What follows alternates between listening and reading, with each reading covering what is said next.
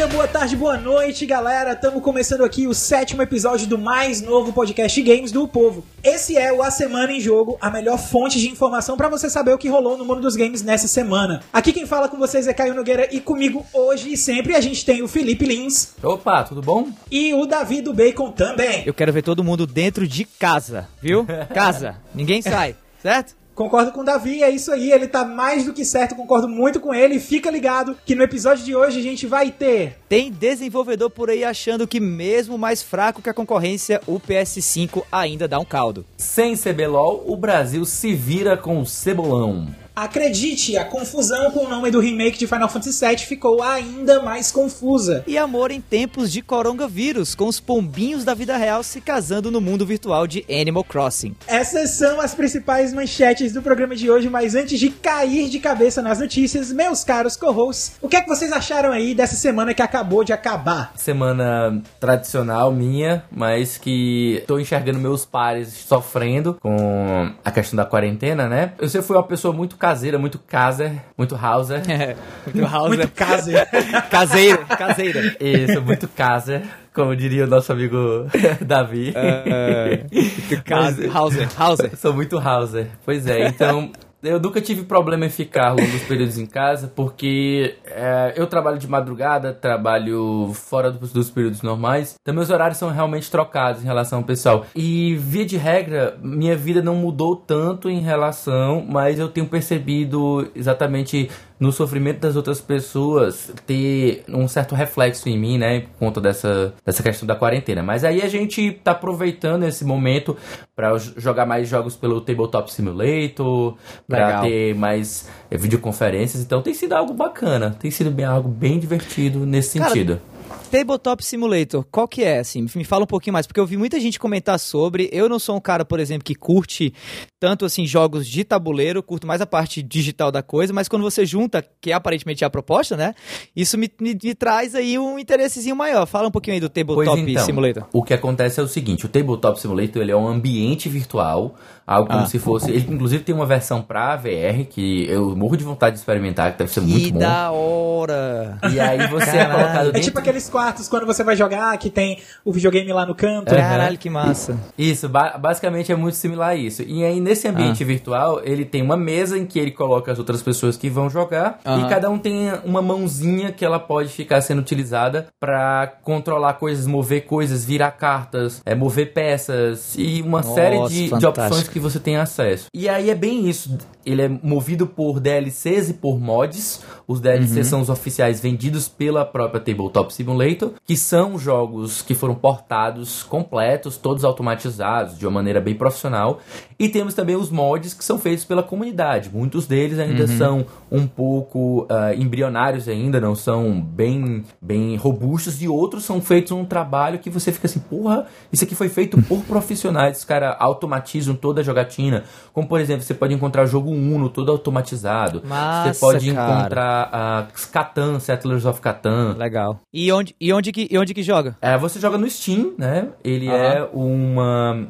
Ele é pago, ele custa 37 reais pra você comprar o aplicativo, mas os jogos de DLC também são pagos, mas os Aham. jogos da comunidade basta você ir no Steam Workshop e você assinar que você já baixa automaticamente. E tem pra console também? Não, ó, não tem pra console. Infelizmente passo. é exclusivo do PC. tu tem Passo, PC desisti. também. Deixa de ser assim que tu tem PC também. Tá PC, rapaz. Tá com PC bom aí, fica fazendo. É, você é PC dizendo que tá aí. dispensando pe- coisa É de PC. ser de miserê, deixa deixa de É só miserê. pra ser do contra. Eu quero um controle na minha mão, eu quero um controle na minha Mas mão. você pode usar controle, você pode usar controle. Eu Ele tem sei, eu suporte para gamepad. Legal, e além massa. disso, é, também tem uma opção para quem não quer pagar pelo Tabletop Simulator que chama-se Tabletopia. É um site, um website. Hum. Você vai jogar por meio do browser. E fora esses, fora esses jogos de tabuleiro, nós também temos acesso a outros jogos como, por exemplo, o Imortal Gartic, né?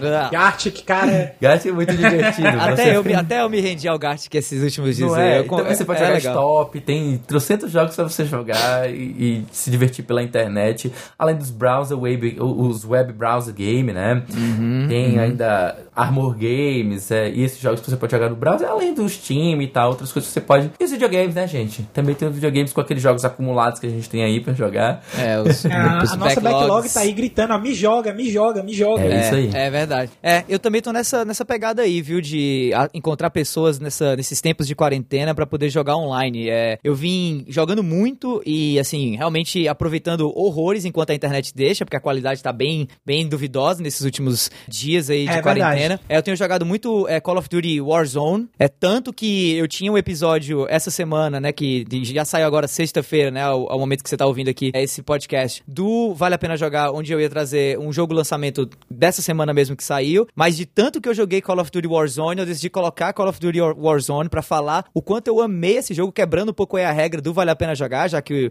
o, o jogo saiu aí free to play há umas duas, três semanas atrás, mais ou menos. Mas é porque realmente eu acho que eu encontrei o, É eu fantástico. encontrei o meu Battle Royale favorito, cara. É muito E tu, legal. e tu também legal. anda jogando Bleeding Edge, né? E também eu ando jogando Bleeding Edge. é, saiu essa semana, aí sim. É, o, o, digamos assim, o, o novo shooter multiplayer competitivo, entre aspas, exclusivo aí da Microsoft, né? PC e Xbox One, feito pelo pessoal lá da Ninja Theory. É, os mesmos caras aí, né? O mesmo estúdio, digamos aí, responsável por Hellblade, Senua Sacrifice e tudo mais. E que eu também venho gostando bastante. Assim, eu cheguei a participar da, da prévia do game. O jogo foi é, disponibilizado pra jogar umas, sei lá, acho que um mês atrás. Gostei bastante, joguei no PC e tal. Peguei pra jogar agora no PC de novo a versão finalizada, com é, novos personagens. Adicionaram alguns personagens a mais, acho que se não me engano, dois. E assim, tem sido muito divertido. Eu, particularmente, acho que o fato do jogo ser um multiplayer isolado só em PC e Xbox sofre muito, né? Por não, não ter a galera de PlayStation jogando também. Especialmente porque no Warzone, por exemplo, não tem uma partida em que eu não drop quando eu tô jogando é, sozinho num trio que não tem alguém de PC, por exemplo, jogando, porque o jogo realmente,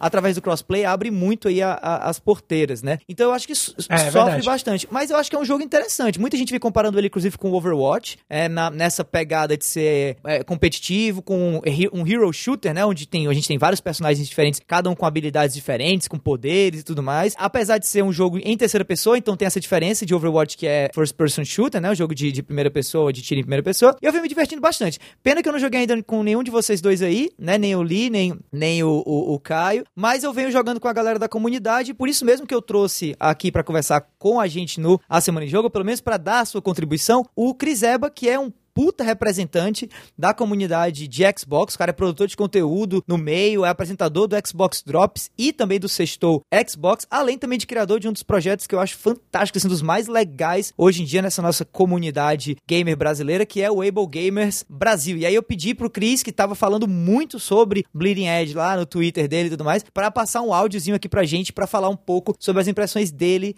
do jogo. Fala aí, Cris. Fala pessoal do A Semana em Jogo, tudo bom? Aqui é o Cris, o Cris Eba. Muito obrigado pelo convite aí para falar deste jogo maravilhoso que acabou de sair, que é Bleeding Edge da Ninja Theory, mais um jogo do Xbox Game Studios. Saiu diretamente aí no Xbox Game Pass, então quem é assinante do serviço já pode jogar sem custo adicional, tanto para o PC quanto para Xbox One. Tem cross save e crossplay para ambas as plataformas, o que aumenta aí a base de jogadores, o que é ótimo. Ele é um jogo aí de, de multiplayer competitivo, focado em justamente tem dois modos de jogo já lançados, que é captura de objetivo, que é o famoso rei do pedaço, e tem um de entrega de energia aí que, que dá um twist um pouco diferente na jogada. Achei bem divertido, que você tem que capturar umas células e, e fazer a entrega. Ele é um jogo aí, muita gente compara ele com Overwatch, com Paladins, com, com outros jogos do gênero. Ele tem uma pegada parecida, né, nesse, nesse tipo de jogo, mas uma cara bem diferente. Ele é um brawler, né, ele é mais focado em melee, no combate corpo a corpo, embora tenha alguns personagens que, que atuam com dano à distância. Tem vários personagens diferentes, então cada um deles tem a sua característica, né? A gente tem três classes aí, a classe de assassinos, que são os personagens de dano, é, os healers, que são os, os, suportes, e os tanques aí, que são aqueles personagens com, com HP, com vida muito alta aí, que acabam segurando bem a partida. É, obviamente eu já tenho os meus personagens prediletos aí, eu gosto muito de jogar de suporte com o Kulev, que muita gente acha que ele, ele, é, ele, ele é a cobra, né? O Kulev é o personagem que é a cobra, que, que controla um, um zumbi, que era o antigo corpo dele. Isso eu gostei muito no jogo. Eles, cada personagem tem a sua bio, tem a sua história, e são histórias bem fora da casinha. Aí o pessoal da Ninja Theory se empolgou bastante aí na criação dos personagens. E já tem personagens novos anunciados. Tem o Miko aí, que é um tanque que eles vão lançar, que é um, é um golfinho dentro de um aquário sobre pernas mecânicas, assim. Então o pessoal tá realmente empenhado em criar umas coisas bem diferentes e deve vir mais novidades por aí. Quem não jogou, recomendo muito que jogue, como eu falei, é um jogo extremamente divertido, as partidas são rápidas, dura aí 10, 12 minutinhos cada partida. É até legal para você pegar e de repente aproveita aí esse tempo de confinamento aí, o pessoal tá em quarentena em casa, terminou aquele horário de almoço, você vai lá dar uma jogadinha antes de voltar pro trabalho fazendo seu home office aí, dá para aproveitar isso bastante. Então, pessoal, se cuidem, se resguardem, façam o isolamento, isso é importante aí para a saúde de todos. É complicado. A gente que é gamer é um pouquinho mais fácil porque a gente está acostumado a ficar trancado dentro de casa jogando. A gente tem nossas amizades online, o pessoal da live, o pessoal de Twitter para conversar, bater um papo. Então vamos seguir firme e forte nisso aí que isso vai passar. Um grande abraço para todos. Obrigado aí pelo convite e até a próxima, quem sabe muito em breve. E para finalizar minha participação nesse comentário geral aí da semana e infelizmente baixar um pouco aí o, o tom e trazer um tom um pouco mais sério aí pro nosso cast. É, eu tenho também uma coisa para contar para vocês, até para vocês aí co que não sabiam disso até agora. E é algo que eu não tava esperando, mas que aconteceu comigo recentemente. E, e eu não sei, assim, pode ser até que me impeça de estar tá aqui presente com vocês na gravação do episódio da, da semana que vem. Pois é. É isso, rapaz. Peraí, peraí, peraí, peraí, peraí, peraí, peraí. Tá, tá com Covid, que, é? Quer que eu veja? Tá com corona? Tá com corona? Que diabo é isso aí, mano? Eu, eu comprei Animal Crossing. Ah, velho. Ah, eu comprei. velho, vai, eu comprei. Vai se lascar. Eu comprei Animal Crossing. Caiu na cilada. Eu comprei. Animal Crossing, eu comprei, eu comprei. Sim, não pude, não me controlei, não deu, foi mais forte que eu. Eu juro, quando eu vi que dava pra customizar as roupinhas, e eu olhei pra mim, e eu olhei pro bonequinho. Você eu, falhou eu, no teste da novidade, você foi fisgado pelas pessoas jogando. Pois é, então. 19 pessoas enganadas. Então, a- aguardem aí novidades. Se eu, se eu estiver presente no próximo cast, se estiver viciado demais, sobre, sobre Animal Crossing, porque a jogatina começa hoje, viu? Começa hoje já. Eita.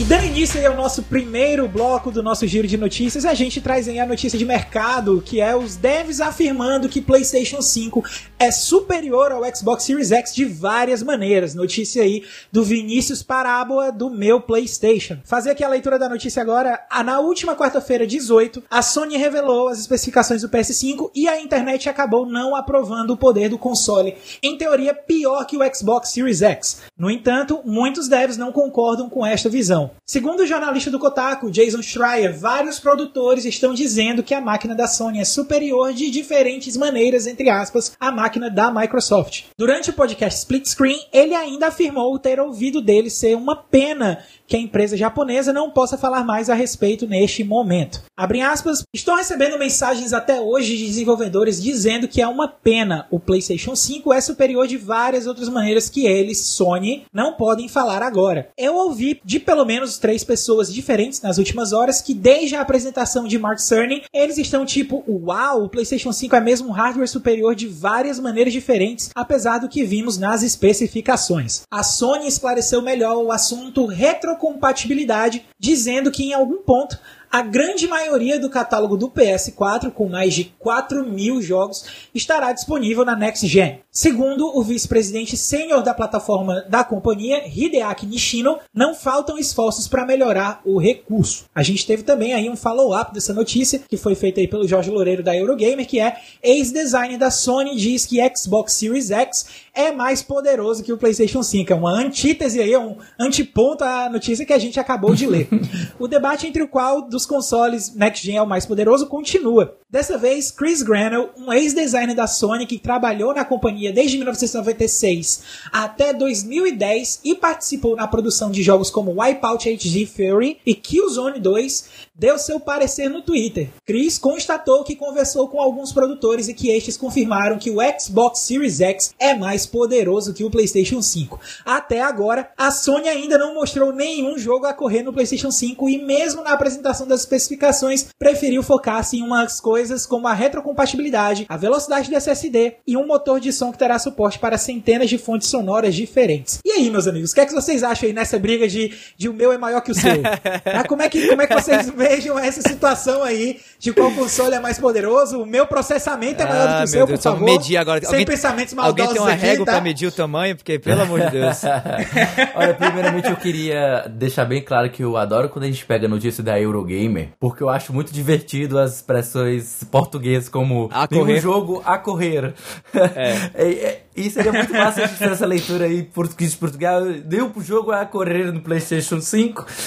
Eu topo, eu topo. Próxima vez, pode deixar que eu leio. Se tiver algum, eu leio que está por dentro. Rapaz, quando eu voltar à bancada de roxo aqui, eu vou fazer a Fechou. mesma coisa, porque a ideia é Mas, maravilhosa. brincando aqui, mas brincadeiras à parte. Eu acho essa discussão sobre quem é o melhor, qual é o mais forte, é uma das coisas mais sem futuro e completamente infrutíferas de um momento como esse. Lógico que fanboy adora pegar qualquer motivo pra poder ficar discutindo, pra poder ficar comparando, pra poder ficar teorizando em cima de algo que não tem concreto, né? Então, vai ter desenvolvedor puxando a sardinha pra um lado, vai ter desenvolvedor puxando a sardinha pro outro. Então a gente meio que acaba ficando nessa, nessa guerrinha de ah, um vai dizer que é melhor um, vai dizer que é melhor o outro.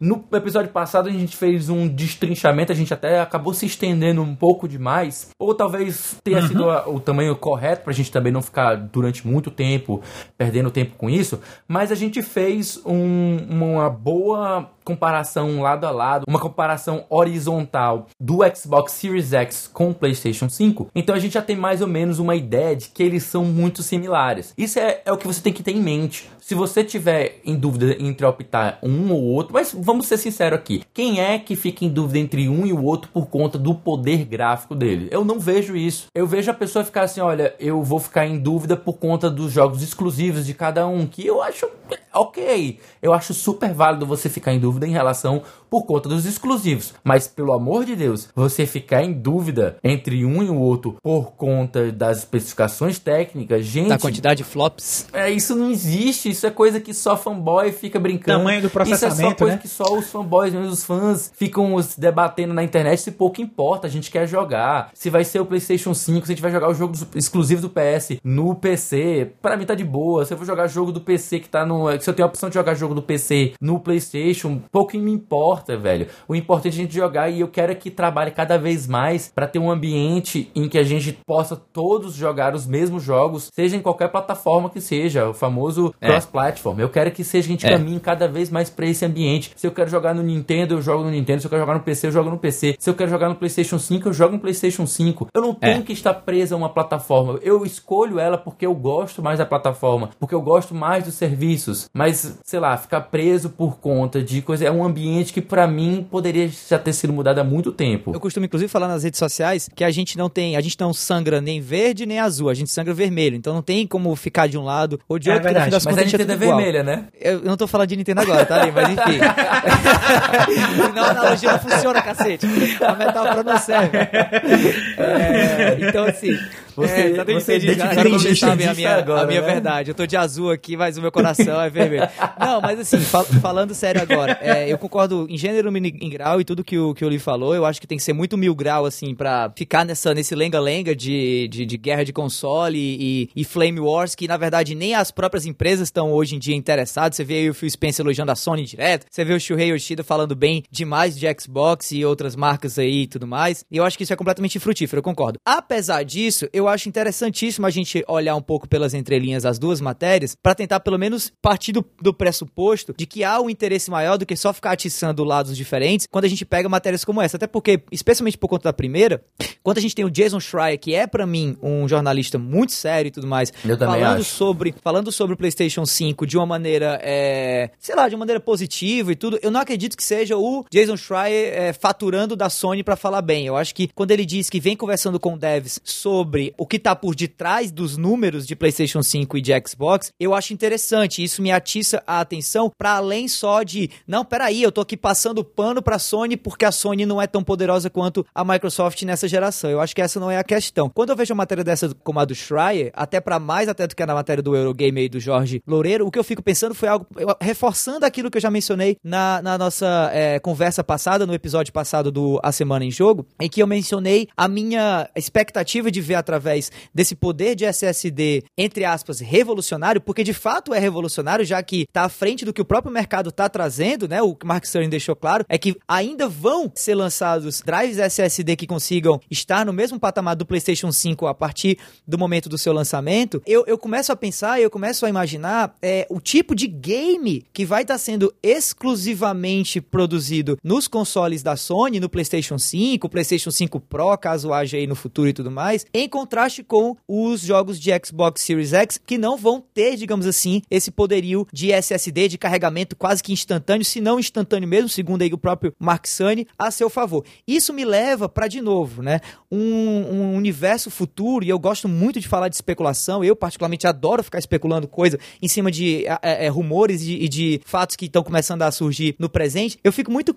me questionando sobre o tipo de experiência que esse novo SSD vai trazer exclusivamente para a Sony. E talvez seja isso que os devs hoje estejam empolgados, porque eu não sou dev, eu sou inclusive muito ignorante nisso daí, mas eu imagino que uma vez que você tenha as empresas que fornecem esses hardwares, né, as empresas Sony, Microsoft, Nintendo, produzindo o que seria o padrão da indústria para os próximos 5, 6, 7 anos, devs que criam jogos e que sabem tanto quanto essas empresas sobre os aspectos técnicos de um console, o potencial gráfico e tudo mais tal, devem muitas vezes ficar frustrados pela tentativa das empresas de criar um console que seja ao mesmo tempo é, inovador, mas economicamente viável, né? Eu imagino que deve ter muito que, que nem fã de carro, é. assim. Tem muito cara que não tem grana para comprar um carro nem acima de 1.0, por exemplo, mas ele fica sonhando e fica imaginando os carros conceito que ele vê lá no, no, no, no, salão do automóvel na Itália, né? Então eu acho que os devs eles devem ficar olhando para isso também, tipo assim, caraca, velho, olha, olha esse SSD aqui que tá saindo dessa empresa, não sei o que lá. Imagina se isso aqui rodasse no console, o tipo de jogo que a gente poderia criar. Caraca, seria foda.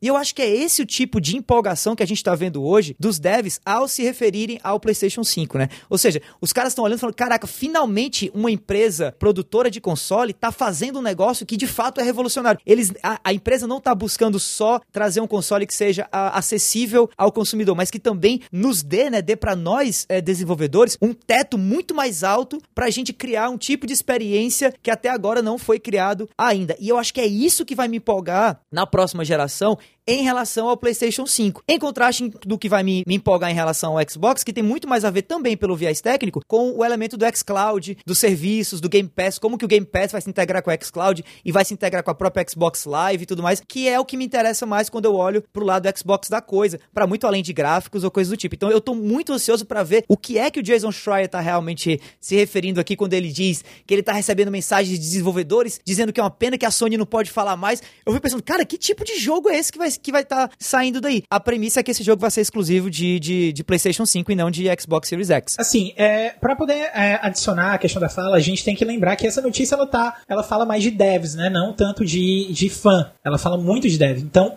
é um ponto até bem, bem preocupante que eu, que eu tenho, que é, vai de acordo com o que o Felipe falou, exatamente da questão de até onde a gente vai ainda manter essa politicagem de, de o meu é melhor que o seu, e principalmente vindo de devs, né? Uma vez que a gente tem exemplos aí no mercado do Phil Spencer, esse tipo de coisa, já dando esses, essas questões mais, mais de união, de, de crossplay, de todo mundo jogar junto, porque todo mundo quer jogar. E em contrapartida, eu também concordo com o Davi a respeito da questão das experiências, né? Eu venho falando já de alguns podcasts que as empresas estão com focos diferentes. A Sony está focada nos jogos e na qualidade dos exclusivos, a Microsoft está focada nos serviços e a Nintendo está focada na questão da jogabilidade diferente, nas formas diferentes de jogar. Então, eu tô muito, eu tô com expectativa alta até, porque tenho a minha parte de conhecimento de dev vai muito alinhado com essa questão de conhecimento de carro, como, como a gente estava falando, de, de ficar na expectativa de o que é que os próximos consoles vão ser capazes de fazer. E já puxando aí também o link para a próxima notícia, sabe o que é que foi que rolou da, a respeito do, do ser capaz de fazer, que eu acabei de dizer? O quê? Pro players de League of Legends, cara, daqui do cenário brasileiro, que foram capazes de fazer um campeonato em meio a, a essa questão toda extrema do coronavírus, né?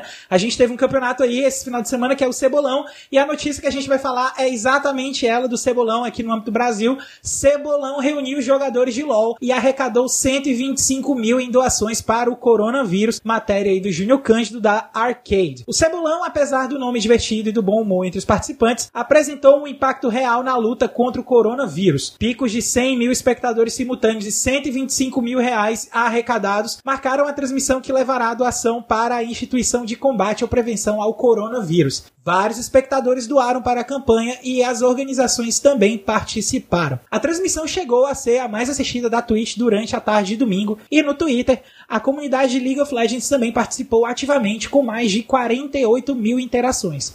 O Cebolão ficou no topo dos assuntos mais comentados no Brasil e chegou a ser o segundo no mundo. O torneio deu ex-CNB, que é um time composto por ex-jogadores da CNB, e contou com Robô, Ranger, Tinoz, PBO e WOS. Eles venceram o time de sul-coreanos, que foi batizado de HB20, eu acho esse nome fantástico, na semifinal, e depois venceu a final contra a Roleplay. Bom, galera, eu não sei se vocês são muito conectados aí nessa parte de esportes, eu sou bastante, acompanho muito aí os campeonatos de League of Legends, principalmente League of Legends, né, que eu, eu ainda jogo muito com, com o pessoal, mas eu queria saber de vocês aí, o que é que vocês acham desse tipo de iniciativa sobre é, os pro players estarem com o campeonato parado e organizarem um campeonato à parte para poder não só dar uma movimentada aí também, mas também para fazer uma boa ação arrecadando dinheiro aí pro combate ao coronavírus. Olha, cara, eu fiquei muito feliz com tudo que você falou agora, que você curte League of Legends, que você realmente é viciado, que você acompanha e tal, porque eu não acompanho, eu não curto tanto assim, então vai aí que eu não tenho nada a adicionar. Acho muito feliz. Acho legal, Mas assim, acho independente, independente, Davi, independente de você acompanhar ou não, especificamente o League of Legends, você tem algum take, você tem alguma opinião específica sobre a realização desse tipo de evento. Então, por favor, É, antes, tenho, antes de passar tenho, a eu bola. tenho.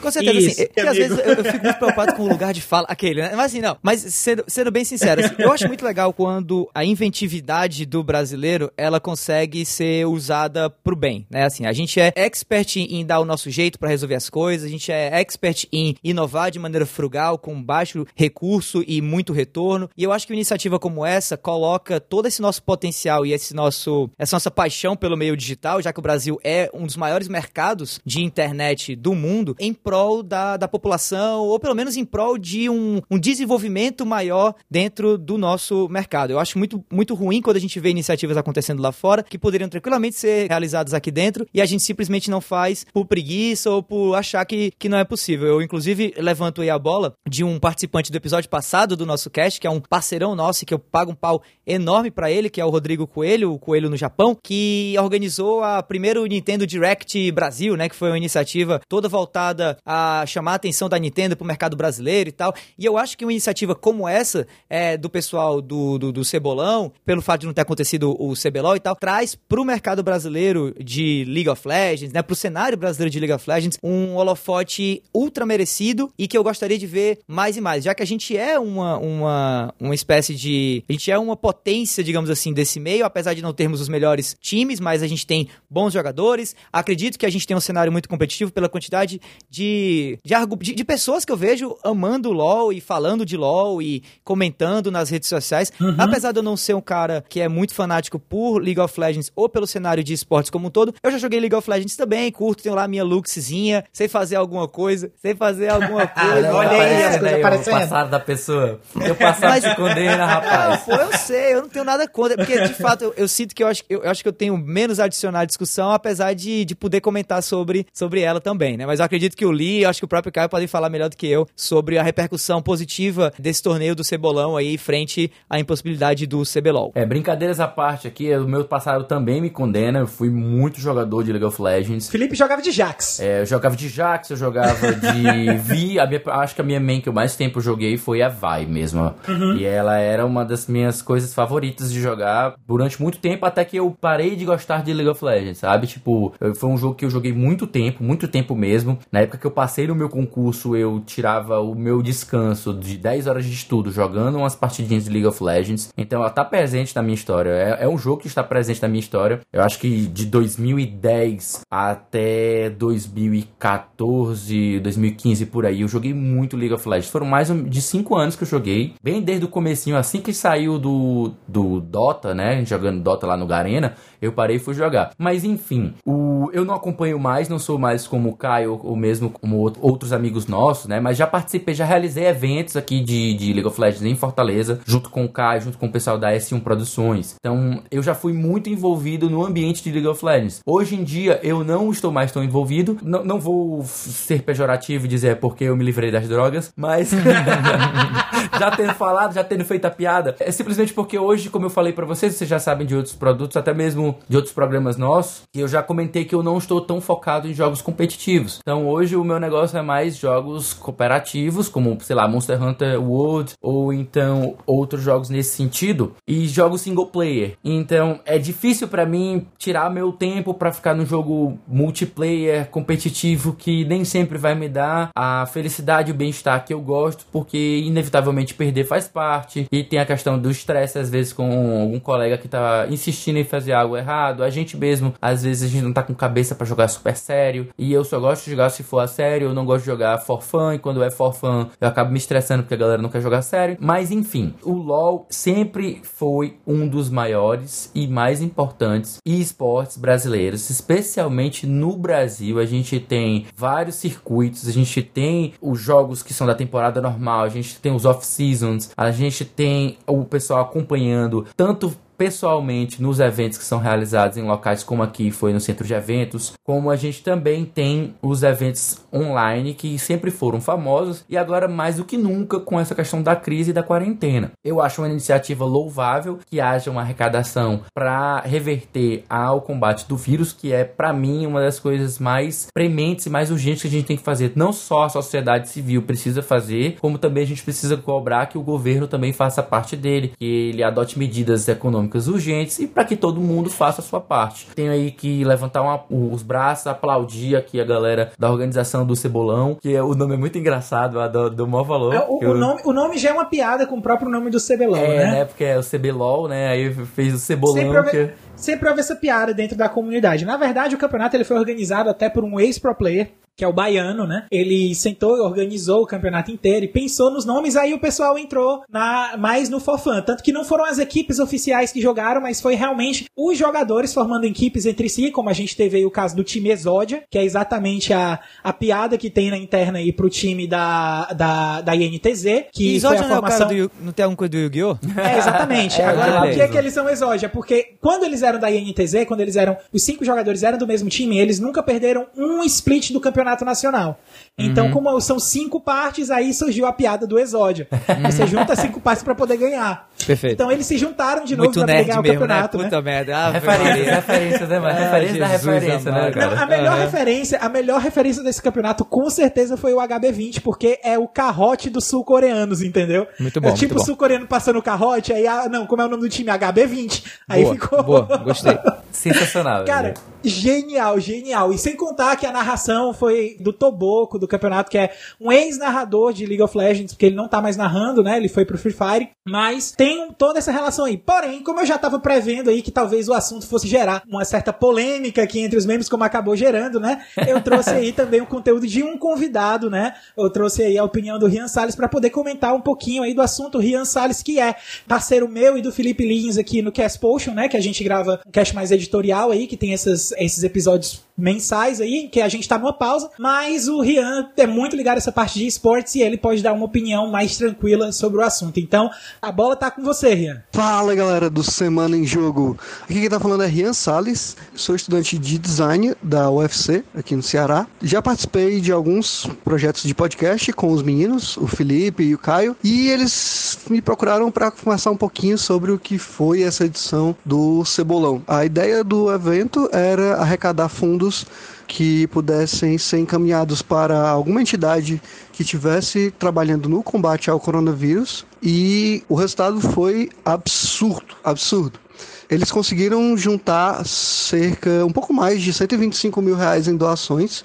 A gente teve entre as pessoas que doaram fora todo mundo que estava assistindo a stream, grandes é, equipes, grandes times, como a Fúria, a Loud, eles doaram, eles doaram 10 mil reais cada. A gente teve a Pen Game doando 16 mil. Fora uma, um monte de gente também do cenário, não necessariamente só do cenário de League of Legends, como a gente também teve o Gaules, o, o Taco, que são conhecidos pelo CS. A Loud, inclusive, como eu comentei, que é, foi uma das empresas que doou 10 mil reais, é uma empresa que principalmente se foca na questão do Free Fire. O ponto mais interessante disso tudo é como a gente está enxergando e vendo que essas pessoas estão tentando de alguma forma ajudar a manter o pessoal em casa, a superar a quarentena e também fazer alguma coisa legal e mostrar para todas as pessoas fora desse círculo gamer, assim, entre aspas, de esportes eletrônicos e tudo, que a gente também está é, inserido nos problemas, a gente não, tá, não vive um mundo à parte do que o que está acontecendo no, no, no, universo e a gente está tentando ajudar também, tentando fazer um pouco da nossa parte, tentando produzir alguma coisa para manter o pessoal entretido, mostrar que a gente também se importa com a causa e também está lá. Acho que vai ajudar, inclusive, a trazer uma questão, um ponto de vista mais sério.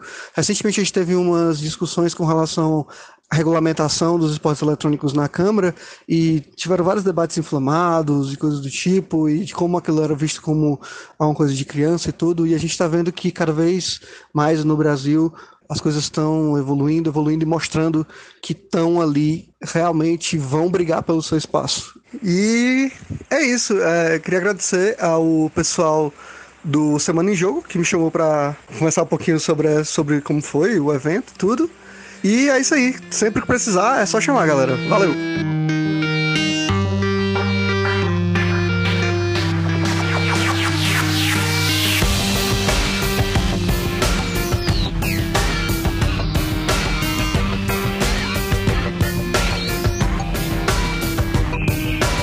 Segundo bloco de notícias, eu queria começar aqui o segundo bloco de notícias agradecendo as participações de gravação que a gente já teve aqui do cast, tanto do Rian Salles quanto do Cris Eba, tá? Já queria adiantar esses agradecimentos, que eu vou repetir lá no final do cast, provavelmente também. Mas já queria trazer também a próxima notícia, que é: produtor explica por que Final Fantasy VII Remake será dividido em episódios. Outra notícia aqui do Vinícius Parábola do meu PlayStation. Uma das maiores polêmicas que cercam Final Fantasy VII Remake é o fato do game ser dividido em episódios. O primeiro está em vias de lançamento, agora no dia 10 de abril, e a Square Enix precisou explicar por que separou o título original em partes distintas. Em entrevista, o produtor Yoshinori Kitase explicou que se trouxessem o game de 1997 para a atual geração em uma única parte, os devs teriam que cortar muito conteúdo e os fãs não ficariam contentes. Kitase também reforçou a ideia de uma Midgar expandida, os jogadores conhecerão cenários jamais vistos anteriormente e toda a cidade estará interconectada para ser uma experiência contínua. Detalhes não foram revelados porque os desenvolvedores querem surpreender os fãs. E aí, galera, vocês acham que essa desculpa aí do Kitase de falar que não é para ganhar mais dinheiro tá colando? Porque para mim não colou não. Eu só acho que a gente vai com essa notícia e outros que vão vir aí, a gente vai ver o final dessa saga de Final Fantasy VII, talvez no PlayStation 12, no 13, porque pelo visto, amigo, pelo visto a gente vai estar tá jogando Final Fantasy VII durante muito, muito, muito, muito, muito, muito tempo. Mas assim, cara, eu que sou fã de Final Fantasy VII, foi um dos meus RPGs favoritos do PlayStation 1 e tal. Eu acho fantástico, assim, ter mais de Midgar para acompanhar do que a gente teve na história original ver, digamos assim, um Director's Cut, uma versão expandida, o que quer que seja, é muito bacana. Eu só espero que realmente o que o Yoshinori Kitase está falando aqui se concretize, né? E a gente não tenha, assim, sei lá, cinco minutos a mais de conteúdo e um jogo que vai terminar com, sei lá, oito, nove horas de, de gameplay e vai deixar muito fã meio que insatisfeito, né? Por não ter tido aí uma experiência a lá RPGs da Square Enix, como tradicionalmente a gente vê em Final Fantasy. Então, eu tô uh, ansioso, tô, tô feliz até com, com, o que tá, com o que tá se desenvolvendo, mas tô um pouco temeroso de isso não se concretizar de fato quando esse jogo for lançado. Eu já tive a minha parte, a minha cota de decepções com o remake, mas hoje eu acho que eu, eu já tô. Eu já tô meio que chegando num, num momento mais zen, um momento mais de aceitação de. Passou só da negação. Vem, né? Só vem. É, só mente vem. pra mim. Passou é, da negação mente pra da mim, negociação. Me xinga, tá? Não, me mente engana. pra mim. É tipo assim, eu te aceito como tu vier e, e, e namastê.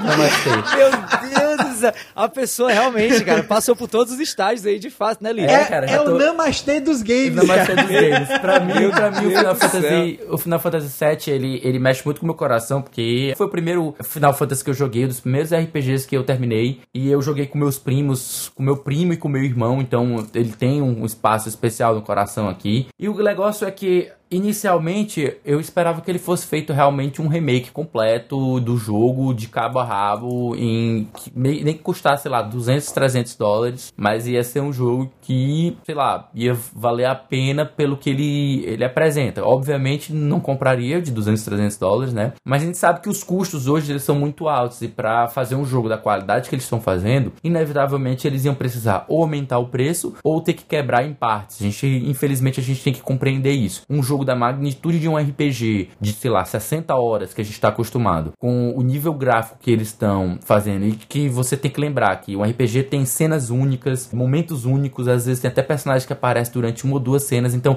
é muito trabalho para ser feito para simplesmente se vender a 60 dólares. Eu acho que tá, talvez fosse algo que custasse muito e desse prejuízo, sabe? Porque ele não vai vender, eu não acredito que ele vai vender algo como um GTA da vida, sabe? Um RDR, que são Entendo.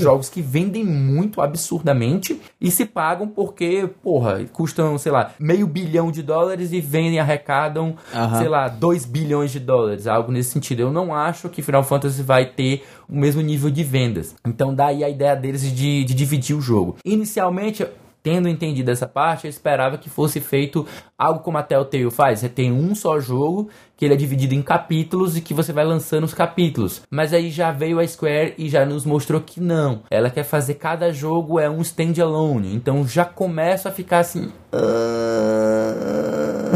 Então eu já comecei a ficar desgostoso com isso. E ainda vem que a gente não sabe quantas partes vão ser, a gente não sabe como é que vai ser a ligação de uma parte com a outra. Você vai levar as matérias, vai ser. ah, tipo, não tem essas, essas coisas. Então, inicialmente eu tava muito preocupado com isso. Depois de ter jogado a demo, eu fiquei assim: ok, o que eles estão propondo vai ser legal, não vai ser a experiência original, não vai ser próximo da experiência original, é uma coisa completamente diferente. Pra mim é uma coisa completamente diferente. E a forma com que eles vão comercializar em capítulos também me reforça essa sensação de algo completamente diferente. Então, não tem o que fazer, né? Bola pra frente aí que eu, eu tô em paz com esse jogo. Rapaz, o Felipe tava pegando aí, falando a respeito de valor e tal. Vocês sabem um negócio que é muito caro de fazer? Ah.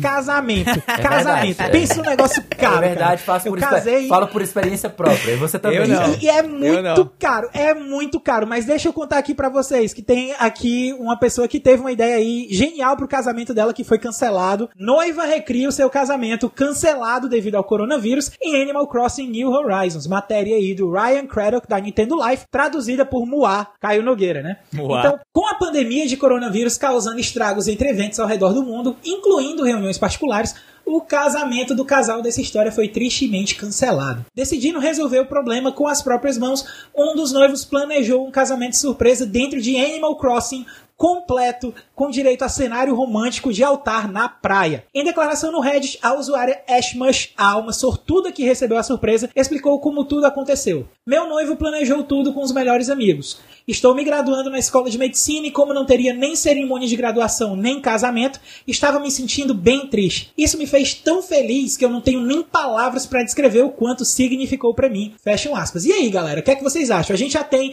exemplos de jogos aí que celebram casamento virtual, como é o caso do Final Fantasy XIV Online, que tem cerimônia, você escolhe igreja, decoração da É, igreja, Ragnarok roupa da noiva, época. roupa do noivo. É, Ragnarok na Enfim. sua época, Tibia, cada um Vocês acham que com essa tendência aí de quarentena, de pandemia tomando o mundo, vocês acham que vai ter mais casal virtual casando na vida real ou não? Ah, na vida real eu não sei, mas é uma coisa certa. Não é a primeira vez que a gente vê situações dessas de casamentos virtuais e eu acho que durante a quarentena muita gente pode aproveitar pra fazer a sua cerimônia virtual, que é uma coisa que já acontece corriqueiramente, mas aproveitar e, e- e dar aquela toque de criatividade né, que a gente tem. Especialmente porque teve muita gente que teve o seu casamento cancelado em virtude do vírus, né? E aí é uma pena, muita gente já tava, teve alguns teimosos que ainda não tinham condições de cancelar ou não estavam cientes ainda, estavam ignorando o vírus, seja lá qual for o motivo que a pessoa insistiu, mas teve algumas pessoas que ainda fizeram casamentos aí ao redor do Brasil, mas hoje acredito que em meio aqui a crise como a gente está, no meio da quarentena, não deve mais ter nesse sentido, até porque as pessoas estão sendo orientadas a ficar em casa, a quarentena sendo determinada pelos governos como uma medida oficial, então acho difícil acontecer na vida real agora, sabe? Então, talvez a gente veja mais casos de casamento virtual, que é uma coisa, sei lá, incomum. Nos videogames até é comum, a gente já viu várias vezes, mas agora virtual é algo que eu não tenho nem na, na minha experiência anterior como advogado, eu não, não, não me recordo de ter visto casamentos online, ou ter visto algum caso, né? Mas é interessante essa questão dos jogos servirem para isso. É, e também é uma maneira do pessoal se alegrar, né? Durante a, a crise, durante a quarentena, o pessoal já tá meio triste, então usa o meio dos jogos para, sei lá, festejar um pouco com os amigos e se divertir um bocadinho.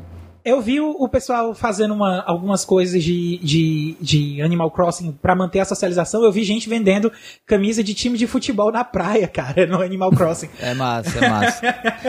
é, eu, eu particularmente me compadeço muito de quem deve estar passando por isso, de quem se planejou para casar e não, não conseguiu e tudo mais. Inclusive, é, em respeito a essas pessoas, eu me mantenho sem estar casando, é, exatamente para poder ter, essa, ter esse respeito, né? Eu acho que, inclusive, é um momento interessante a gente prestar o devido respeito a essas pessoas e tudo mais, é isso que eu faço. Mas, brincadeiras à parte, é, em tempos de web namoro e, e né, amizades virtuais. De, de amizades virtuais, eu tenho é, testado maneiras diferentes, né? Já utilizei o, aquele serviço que está crescendo muito em popularidade, apesar de já existir há um tempinho, que é o Netflix Party, é onde você consegue assistir com, com seus amigos um episódio ou um filme do Netflix é, virtualmente, fazendo comentários. E aí eu ligo no Discord e converso com essas pessoas também por lá. E é bem interessante. Recentemente eu descobri uma. Eu criei uma nova maneira de poder me relacionar à distância com a minha namorada, que ela tá agora fazendo um trabalho muito bacana de criação de GIFs para colocar no Instagram e tal. E ela tá fazendo esses GIFs no iPad que ela tem. E aí eu tô compartilhando com ela a tela do iPad dela, comigo. E aí eu fico vendo o que ela tá fazendo enquanto a gente conversa. E, e pelo menos surpreendentemente, para mim tem sido muito terapêutico nesses momentos assim de coronavírus, de tensões e tal. Tem me ajudado muito, inclusive, a relaxar. Eu já dormi algumas vezes com ela fazendo o negócio, ela tá dormindo senhora. mais tarde que eu. É muito terapêutico, cara. Você ficar vendo a tela de alguém desenhando um negócio, com, conversando é, com você. Putz, velho, é. Eu entendo perfeitamente agora a galera que faz streaming de, de, de desenho e tal. Pô, e Bob tem Ross, público, cara. Bob Ross é muito bom. Você ainda escuta, Bob você Ross, escuta a é, tinta sendo exatamente. passada na tela, cara. É muito Exato. gostoso, velho. Rapaz! É, é tipo, eu, escuto, eu, escuto, eu escuto os cliquezinhos da, da canetinha no, na tela do iPad, os uh -huh. clique, clique, clique, assim, é, é terapêutico pra cacete. Assim. Não vai ser BR, né? É. É, tipo isso. e sobre essa notícia, cara, eu acho a coisa mais fofa do mundo, assim. É, e, e, eu acho incrível, e tirando a parte do casamento em si, eu tenho inveja, porque eu tô doido que a Ruiva pegue Animal Crossing agora, que eu peguei também pra gente poder jogar junto aí, mas ela tá, tá resistindo. As amigas dela tudo já tem e tal. Eu também comprei agora, é grande, mas eu acho que vai a pressão ser... É grande vai ser é complicado. É pressão pra casar, né, aí... cara? Pressão... É, Animal Crossing, é, vai, Animal Crossing, Animal Crossing. Na, eu já ia falar, aproveita do... que ela vai pegar o Animal Crossing e casa com ela, cara. É, aí vamos deixar, vamos passar aí pra frente, o tempo tá correndo, vamos nessa, né? Vamos correndo aí com a matéria, vamos lá, vamos lá. Gente, depois de todo esse papo, de a gente falar tanto aí de videogame, eu pelo menos tô doido pra terminar o cast e já ir jogar alguma coisa. Falando nisso, o que é que tem bom pra jogar essa semana, Caio? Rapaz, boa pergunta, Davi. Não foi nada ensaiada essa pergunta aqui, não, queria deixar não, bem claro, foi bem espontânea. Mas se liga aí na listagem com os lançamentos da semana que vem, que a gente do A Semana em Jogo preparou para você.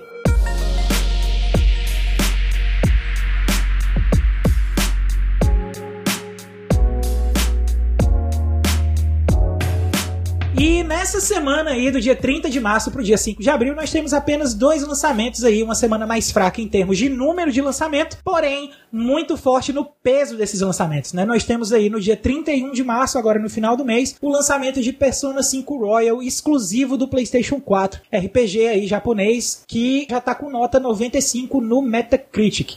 E no dia 3 de abril nós temos aí o final da espera do tão esperado jogo Resident Evil 3, né? Uhul. Que está sendo lançado aí agora para o PlayStation 4, Xbox One e PC. Lançamento, repetindo, está agendado para o dia 3 de abril. E além dos jogos dessa semana, esse trio aqui do A Semana em Jogo tem mais um monte de conteúdo para você ficar ligado. Toda sexta-feira tem episódio novo do Vale a Pena Jogar com o nosso queridão aqui, o Davi do Bacon, trazendo uma review de jogo que ele acabou de jogar. É isso aí, diariamente o Game Drops traz as notícias mais quentes da indústria dos jogos para você. E mensalmente busca lá por Cast Potion no seu agregador de podcasts favorito para encontrar um papo descontraído e catedrático sobre o mundo dos games.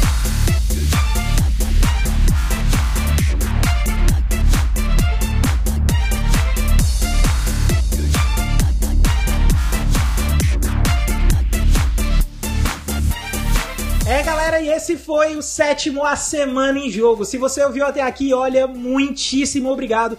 E se você gostou do episódio, assina aí o feed do Cast e fica ligado que semana que vem tem mais. Antes de encerrar o Cast, a gente deixa aqui o nosso muito obrigado também ao pessoal do meu PlayStation, o pessoal aí também da Eurogamer PT, que a gente vai até fazer a homenagem do sotaque nas próximas vezes que a gente lê a notícia aqui. Beleza? E também ao Rian Salles e ao Criseba pela participação nesse episódio. Muito obrigado aí, todo mundo, por contribuir com o conteúdo. E para finalizar, que tal seguir a gente nas nossas redes sociais? Eu tô na arroba foi o Caio. Eu tô em O Felipe Lee. E eu tô no arroba Bacon. No mais é isso, galera. Meu nome é Caio, a rima não tem, mas a gente se vê na semana que vem. Um abraço a todos e valeu!